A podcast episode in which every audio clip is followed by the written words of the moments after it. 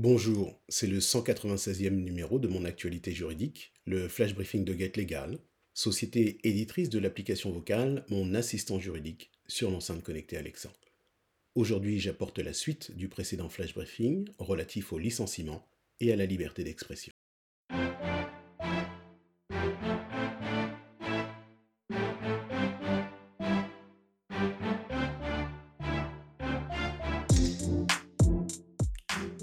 Pour rappel, voici les propos tenus par l'humoriste, et pour lesquels son employeur, la société de production du jeu télévisé diffusé sur France 2, a procédé à son licenciement pour faute grave le 14 décembre 2017. C'est un sujet super sensible, je l'attends. Les gars, vous savez ce qu'on dit à une femme qui a déjà les deux yeux au beurre noir? Elle est terrible celle-là. On lui dit plus rien, on vient déjà de lui expliquer deux fois Le 20 décembre 2017, l'humoriste saisissait le Conseil des prud'hommes de Paris. Il demandait, premièrement, la requalification des contrats à durée déterminée d'usage en contrats de travail à durée indéterminée, ainsi que deuxièmement, l'analyse de la lettre de rupture anticipée du contrat de travail à durée déterminée d'usage pour faute grave en lettre de licenciement pour faute grave. Dans son jugement du 27 juillet 2018, le Conseil des prud'hommes a tout d'abord requalifié les CDD d'usage en CDI, et ainsi, deuxièmement, condamné l'employeur à verser à l'humoriste la somme de 45 000 euros à titre d'indemnité de requalification. Le Conseil des prud'hommes a également analysé la lettre de rupture anticipée du CDD d'usage pour faute grave en une lettre de licenciement pour faute grave. Cependant, le Conseil a jugé que la rupture des relations contractuelles entre l'humoriste et la société de production était motivée. L'humoriste interjetait donc appel de la décision. Dans son appel, il demandait principalement la confirmation de la requalification des CDD d'usage en CDI et demandait le prononcé de la nullité de son licenciement. À titre subsidiaire, il demandait que son licenciement soit jugé comme étant sans cause réelle et sérieuse. La Cour d'appel confirmait la requalification des CDD d'usage en CDI. Ainsi, la rupture du contrat de travail s'analysait donc en un licenciement. Mais qu'en était-il du reste du litige?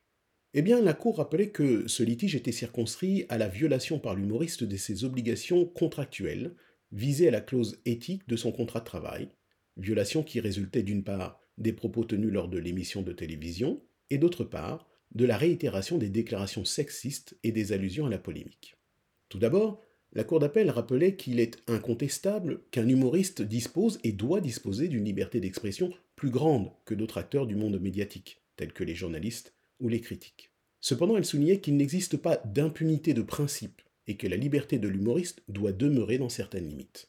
Et même si l'excès et l'outrance sont la loi du genre, la frontière séparant le comique et la dérision de la polémique grave ne peut être franchie. Ensuite, la Cour relevait qu'en vertu de la clause d'éthique figurant à son contrat, l'humoriste s'était engagé au respect des droits de la personne, et notamment des femmes, et donc à refuser toute valorisation de la violence à leur égard par des propos tenus sur des antennes de télévision.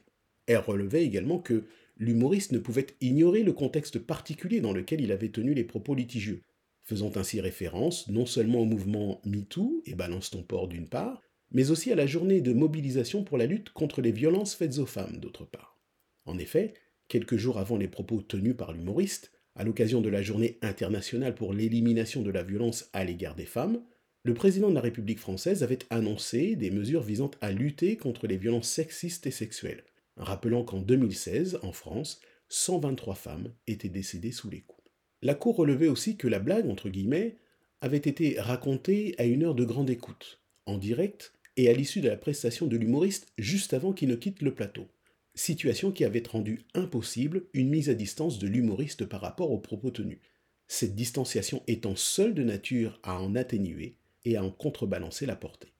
Enfin, la Cour ajoutait que la réitération des propos misogynes, déplacés et injurieux ne permettait pas de retenir la légitimité des transgressions que s'était autorisé l'humoriste en abusant de sa liberté d'expression sous le prétexte de sa qualité d'humoriste, et en s'affranchissant de la clause d'éthique à laquelle il avait contractuellement souscrit. La Cour d'appel jugeait donc que la faute grave était caractérisée, une faute de nature à ternir l'image de l'employeur de l'humoriste, et elle confirmait ainsi le jugement du Conseil des prud'hommes.